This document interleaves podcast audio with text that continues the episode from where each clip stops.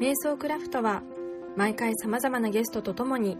英語に直訳できない日本ならではの概念や言葉を通じて日本の文化を紐解き日々の解像度を上げるヒントを探る音声メディアです。第9回目の今回は積層流生け花奥平清章さんと共に「どう」についてお話ししていきます。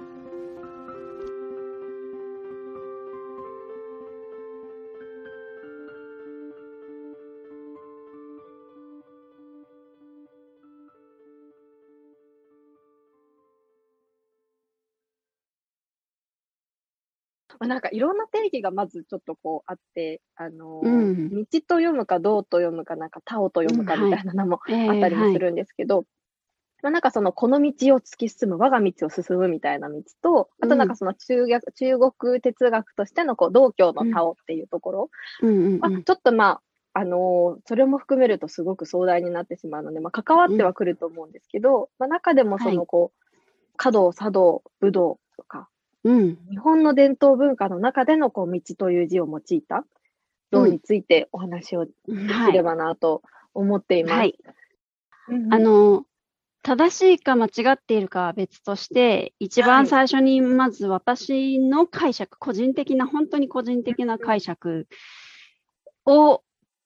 意見として述べさせていただくとすると、道というのは、高村光太郎のあの、詩にもあるんですけど、自分の前に道はない、自分の後に道はできるっていう言葉があるように、何かを、に取り組んでる人は必ず道がこうあるように見える。それは、あの、うんえっと、物理的に道ができるっていうわけではなくって、精神的なものかもしれないし、もしかしたら獣道のように、道じゃなかったところを分け入っていって何度も何度も踏むことで自分で道を作っていくってことなのかもしれないんですけど、ももしくはその本当に獣道みたいに自然とできていたっていう何かで、そこが通りやすいから通ろうっていうものなのかもしれないんですけれども、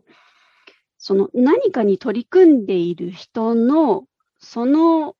メソドロジーというか、あの、自分の中でどうやったらうまくいくかなとか、自分はこれは楽しいかなとか、あとはなぜそもそもこれをやるのかなとかっていうふうに自問自答しながら、考えながらやるときに、必ず道っていうのは、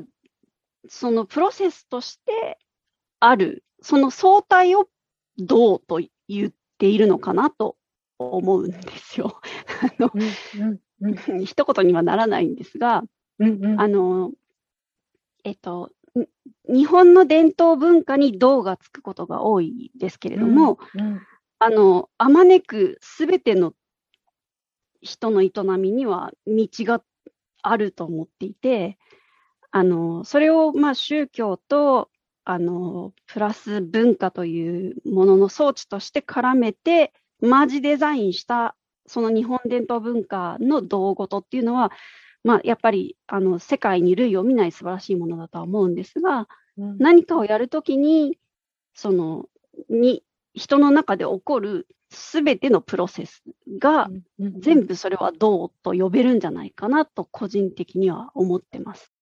その華道とか茶道とか、はい、日本の伝統文化って自分が例えばですけど茶道のこう稽古始めますと言ったときに、はい、何かこう自分が目指していく先みたいなものってこう最初からこう分かっているものなんですかね？それともずっと突き進んでいくべきものなんでしょうか？どうなんでしょうね。多分なりたい自分の姿っていうのはあって、ただそれが明確ではなくて、多分なんですが、今の自分にプラスアルファ何か足されているか、プラスアルファ高いところに立てているか、その目線が視座がっていう意味ですけども、うん、あの高いところに立てているかとか、何かができるようになっているかとか、うん、っていうようなイメージはあって、あとちょっと興味があってっていうことで入門される方が多いと思うんですよね。で、入門したところがスタートで、うん、入門したところから、まあ、あの、道ごとの中でも、まあ、道後島は室町時代から徐々に体制されていくんですけれども、あの、江戸時代になった時に家元制度というのが出来上がるんですが、うんうん、その時に、あの、道ごとのプロセスっていうのはすごく明確に、あの、まあ、段階を追って、あの、お免状をいただけたりとか、名取になれたりとかっていう形で、あの、すごく意欲的にその段階を経て、自分がもうちょっと頑張ったらこうなれるっていう姿が明確に描かれてるっていう形で、頑張る力にはなったと思うんですが、もっと前の室町時代だったり、あとは道事っていうものが、道事としてまとまる前の鎌倉時代との間ですね。鎌倉時代と室町時代の間っていうのは、そういうものは全くなくって、そのリーダーがリーダーとしてどうあるべきかってことを探るっていうものだったと思うので、それこそその、最初に門の扉を叩く、今の現代の普通の方と同じで、今の自分ではない自分、もうちょっとより良いプラスアルファな自分になりたいっていうことで、これを始めるんじゃないかなとは思うんですよね。それが、道として、うん、花の道としてとか、お茶の道としてとか、書の道としてとか、剣の道としてっていうふうに、道がその獣道のように誰かが踏んでってくれたから用意されているからという安心感もある。とは思うんです。うんうんうん、なんですが、入ってみるとわかるんですけど、結局自分との対話になってくるので、どんどんそのゴールは後ろに遠のいていくばかりというかあの、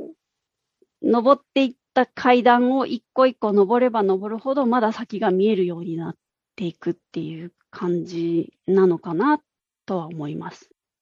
なんかそのこう、道を通じて極めることによって、なんか不完全な自分がたどり着きたい価値観とこう、一緒になった時に、うん、なんかこう、うん、自分の価値観みたいなものを形成していくとか、はい、ちょっとこう、他のものへの見方が変わるとか、知識がついてとか、うん、なんかそういうプロセスっていうのは、同じことを同じ日に、例えば入門した人がいたとしても、それまでの人生によって全然違うだろうし、うん。うん、それが、その人一人一人の道になっていくっていうことなのかなとか思いながら。なんか、もともとシステムエンジニアだったので、そういう観点で、まあ、日本の伝統文化とか、その華道ってものを見ると、あの、インターネットと似ていて、皆さんパソコンとかスマホとか見ているブラウザっていうのは、ブラウジングって要は閲覧するっていうあの機器なんですよね。で、それが自分と対面しているインターフェースなんですよ。唯一の。なんだけど、そのパソコンだったり、パソコンの画面だったり、スマホの画面の中にあ出てくる情報ではなくて、その先が欲しかったり、その先に行きたくて、どこかにあるであろう、その情報ってものを引っ張ってきて、自分のところに。で、ブラウジングしてるっていうものなんですよね。で、その角とか作動とかっていう、その道ごとの前に置かれるもの？っていうのは、そのインターフェースに過ぎないと思っていて、花を通して、その本当に欲しい情報、本当に知りたかったこと、本当に自分がなりたいものを探っていくみたいなそれがどこにあるのか、で、調べれば調べ調べるほど無限にウェブ上につながっていて、あ、これは終わりがないなっていうのが見えるんだけど、うん、それでも自分はインターフェースを通してでしか、その英知ってものに知り得ないだとするなら、で、それが要は言ってみれば一番は自分の身体なんですよ。体なんですよね。うん、その身体、まあ、脳も心も含めた身体を持ってしか、その生きるとはとか幸せであるとかっていう、あとは自分が何をもってを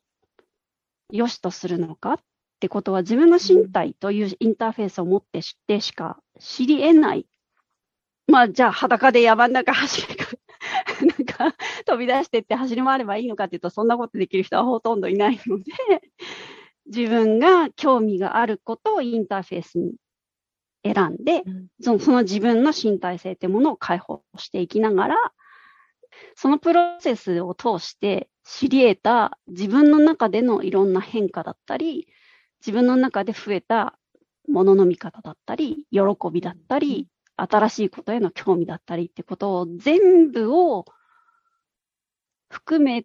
たゴールみたいな、自分の中でのゴールみたいなのが本当はあって、そこに行きたかった、まあ、お免状とか段とかっていうのは、結果だけれども、それが全てではない。で、それが目的ではない。なかったが、それを取るにあたっての自分の中で何が変わったかっていうことが全てだし、多分、上り詰めて終わることがないっていうことになるんだろうなと思います。前に、すごく前ですけど、インタビューさせていただいたときに、はい、あとちょっとさっきあの、ちらっとお話も出ましたけど、もともと SE のお仕事をされていて、はい。そこから、あの、お花の道にこう入ろうと決心されたっていうフェーズがあったかなと思ってまして、はい。なんかその時、どういう心境の変化でお花の道に入られようと決められたのかなと思って、こうもう一度、ちょっと時間も経ったので、はい。いただきたいなはい。えっと、み、み、道をって言ったらあれなんですけど、その世界、あの、会社勤めしてたのをやめてお花に行こうとして、こう、変えたのではなくて、道を変えたわけではなくて、うん。うん、あのー、ゼミの先輩方から、お母様のところに習いに行きたいんだけど、紹介してくださらないって声をかけていただくことが多くて、で、私はその母に連れられて、その4歳の時から大倉に、の母の生け込みの手伝いをしてたりしたもんですから、その大倉で育ったというか、まあ、ちょっとおこがましい言い方ですけれども、大倉の空間がすごい特別なのは分かってはいたんですけれども、あまりこう、なんていうか、すごい非日常っていう、遠すぎる非日常ではなかったっていうのもあって、社会人になった、大学の仲間だった先輩方が、社会人になって自分たちでお金を余暇の時間に使えるようになった時に、大倉で行けてらっしゃるお母様に、その習いたいって言われる存在なんだ、母がっていうことをようやく認識したというか、はい。で、あ、そういうやり方もあるんだって思ったのと、あとはまあ、いろんな人の、その母と祖母を見てたから、あの、いろんな方のお花を拝見してたんですけれども、まあ多分み、幼い頃から見て、見慣れていたからっていうのはすごく大きいとは思うんですけども、母の花が好きだったんですよ、すごく。うんそれで、習う、人から習うんだったら、母から習おうと思って、あのー、三つ指ついて、あの、入会案内をくださいと。そんないきさつでした。なので、会社勤めしながら実は、うん、あの、入門して、だから一生徒として入ってるんですよ。最初は。うん、最初はというか、そのつもりだったんです。あの、お花の世界で生きていこうとか、うん、お花をましてや人に教えるなんてことは、もう全く想像ついてなかったし、予想もしてなかったし、期待もしていなかったというか、うん、あの、花が仕事になると思っていなかった。すごく、あの、変な言い方すると。その花は花屋さんから届いた状態だったら、もう今は完璧な綺麗な状態なんですけど、私が選んで切り刻んだがゆえに、くたくたになって、くしゃくしゃになって、ズタボロになってって、さっきまでは完璧な姿だったのに、私のせいでごめんねみたいになっちゃうっていう、この心苦しさを、どうやったら素早く、うまく乗り越えていけるかっていうのをずっと毎回毎回考えながら、あと言われた注意っていうのも、いっぱい喋ってくれない、いろいろ教えてくれないんですよね。うん、その時に必要な適切な量の適切なタイミングでのアドバイスしかもらえないので、うん、でそれは意味があってのことだとは思うんですが、その、その中に含まれている意味や背景や、なぜなのか、で、自分はそれを聞いてどうしたらいいのかってことをすごくこう、自分の中でぐるぐるぐるぐるエンジンか、あの、回して考えなきゃ次の一手に出れないっていう、それを繰り返し繰り返しやっていくうちに、なんとなく、それこそ本当に同じことの繰り返しをずっとやってるうちに、なんとなくこれについては分かったぞ、みたいなのが出てくる。その組み合わせはできるかもしれない、みたいになってやってみよう。うん、これなら9大点と言ってもらえた、みたいな感じで、ちょっとずつちょっとずつその自分のできなかったことをできるようにしていくっていう、そのなんか身体値、さっき言ったその自分の手を使って作れる自分になる。判断できる自分になる。その辞めるタイミングとかもわからないんですよ、最初は。どこまで行ったらゴールなのかが全然見えないので、やらなくていいことこちょこちょこだわったりとか、うん、あともっと大きな目で見なきゃいけないのに小さなところばっかり見てたりとかってして、全然こう、あの、でもそれが多分仕事じゃなかったから真剣にできたっていう、その二足のわらじとはまた違いますけど、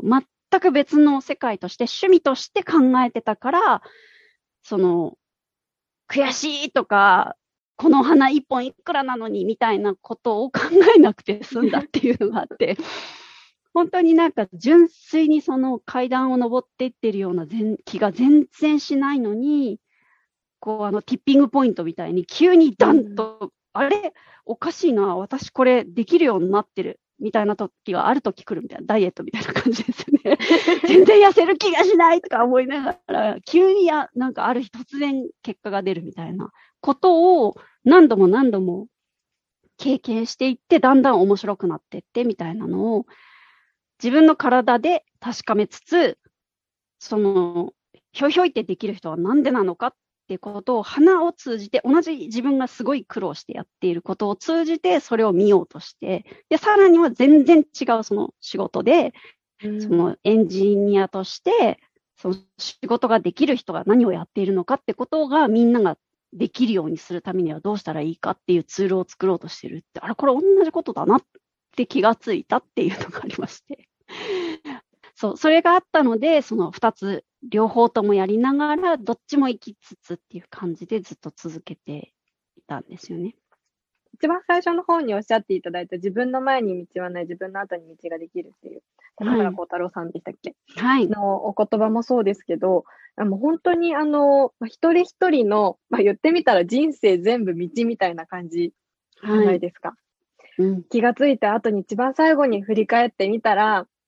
こういう道を自分は作ったな、みたいなことをきっと誰しもが思うんだと思うんですけど、うん、でも、はい、その中で、まだこう、生きている人生の、まだ中盤のうちに、一つのこの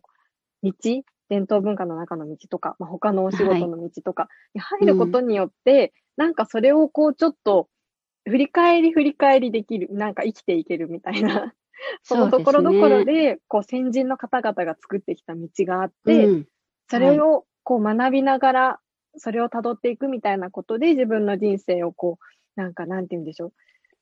組み立てていくみたいなこともできるし、うん、なんかそれがこう、プロセスというものにこう、はめることで、こうなんか体系的に自分のこう価値観じゃこう作っていきたいなみたいなこともちょっと考えることができるとか、そうですね。なんか、そうですね。そういう、そうですね。だからこう道って呼ばれてるんだな、みたいなことを今、思ってました。うん、そうですね。その中でもやっぱりこう、伝統文化っていうのがこう、なんていうんです日本の伝統文化特集でっていう話、一番最初の方にもちょっと一瞬出てきてましたけど、はい。なんかこう、あのー、それがその、さっきインターネットの、あのー、例えを使ってお話しいただいたときに、あ、なるほどなと思ったのは、はい、やっぱり伝統文化ってこの、その、情報量が違うというか、このデータベースがものすごく大きいので、うんうん、はい。なんかこう、インターネットに行ってみて、なんか自分が、あの、調べたいことを、こう、個人の方のブログで探して、うん、なんかこう、情報が得られることもありますけど、はい、でもなんかこう、ウィキペディアじゃないですけど、なんかこう、一個ものすごい情報量があるところに行くと、もうなんか、はい、探っても探ってもまだまだ情報がこう、出てくるみたいな。はい。それが多分、月の積み重ねで、それだけ積み重ねた人たちの量であって、はいはい、なんかそれがこう、伝統文化と、まあ、他のものに感じる、なんとなく違いっていうものはそこなのかなって、情報量なんだなって。そうですね。そうですね、うん。すごく感じました。はい。伝統文化は、その、情報量の蓄積もすごいですけど、やっぱり先人の方々に本当に感謝して尊敬するのは、それを体系づけるっていうのが、の集積がすごいなっていう。例えばなんかこう、花に関する百科事典とか 日本人のそのなんか、えっ、ー、と、季節ごとの暮らしのコツとか、こうすると元気に暮らせるよ。この時期手に入りやすいし、こうやるとうまくいくよ、みたいなのの百科事典とかっていうふうに、その、バラバラに、今、ウィキペディアで言うと、ページごとにいっぱいそれこそさ、あの、リンクでつながってるものがいっぱいこうなってますけど、その中にもいくつか探っていくと、ジャンルごとに分かれてたりすると思うんですが、そのまとめがすごいなっていう。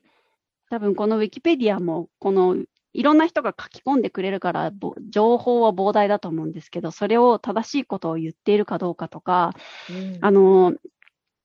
情報を共有したいという意図以外に使ってないかって監視したり、こう、あの、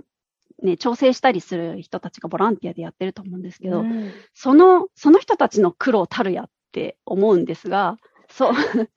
それをずーっとやってきて、ずーっと結果を残してきて、後世にずーっとそれを、まあ、あの、贈与し続けているのが、その、伝統文化の、伝統芸能や伝統文化の先人の方々の残してくれた大きな遺産だと思うと、もう無理、これをたどるのすら無理っていうふうに思うぐらいすごいものがまとまっていて、まあ本当にそれこそ、よくここに行き着いたなとか、よくここになったなっていうのがすごく不思議で、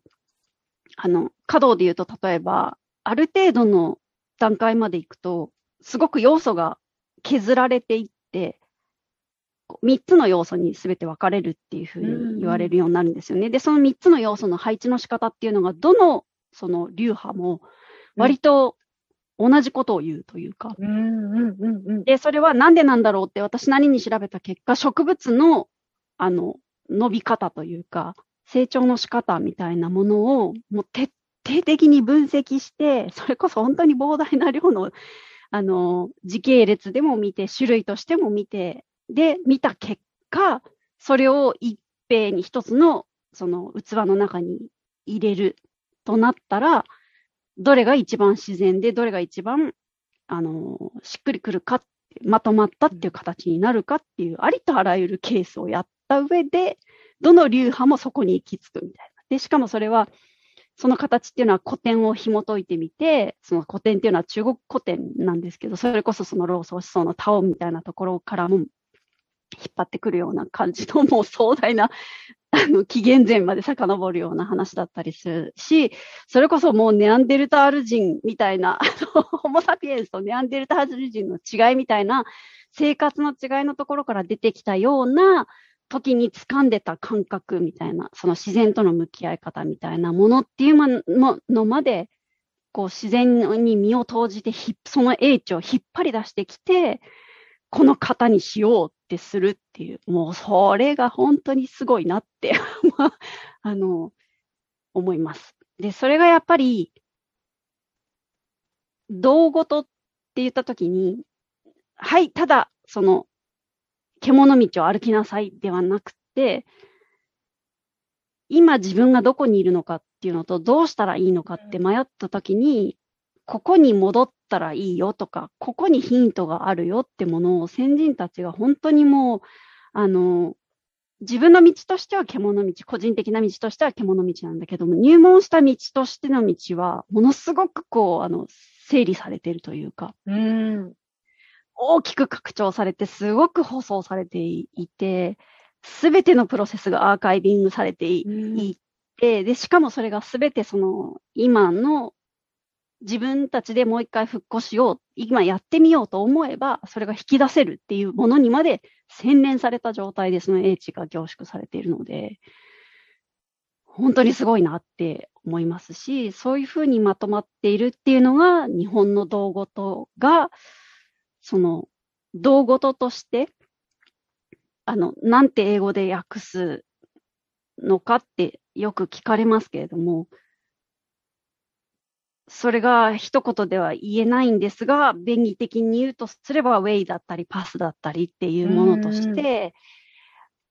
用意されているっていうこと。で、それに海外の方が興味を持ったり、日本人なのに知らないのは恥ずかしい、もしくは知ってみたいと思って、年齢を経てからまた戻ろうと思ったり、入ってみようとするっていう道として、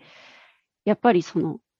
何でもに、何にでも道はあるとは言いましたけれども、やっぱりこの日本伝統文化の道後との道っていうのは、そういう意味での特別さはあると思います。あの、河原さんもよくご存知の、その若手の、その、で、文化継承の方たちと何かコラボで一緒にやらせていただくときに、打ち合わせが本当に少ないんですよ。うん。で、あっさりすぎるぐらいあっさり始まるんだけど、ビシャッと止ま、あの、決まるっていう、あの感じっていうのは、やっぱりその大きな道に、その、自分の身を委ねつつ自分の道を作っている人たちは、すぐにその足元の下に何が埋まってるかってところに戻れる安心感の上で自分がどれだけ失敗しても大丈夫っていう試行錯誤を繰り返してきてるから、うんうん、あの、息が合うというか、間が合うというか、小さなパフォーマンスだったり、コラボであってもそういうことが起きるっていうのは、それはその、道の道というものが、先人たちが用意してきてくださったものっていうのの上に乗っかっているからっていう意識が多分あって、うん、そこの足元に埋まってるものに、しょっちゅうアクセスしに行ってるからだろうなって思います。個人的な意見ですけども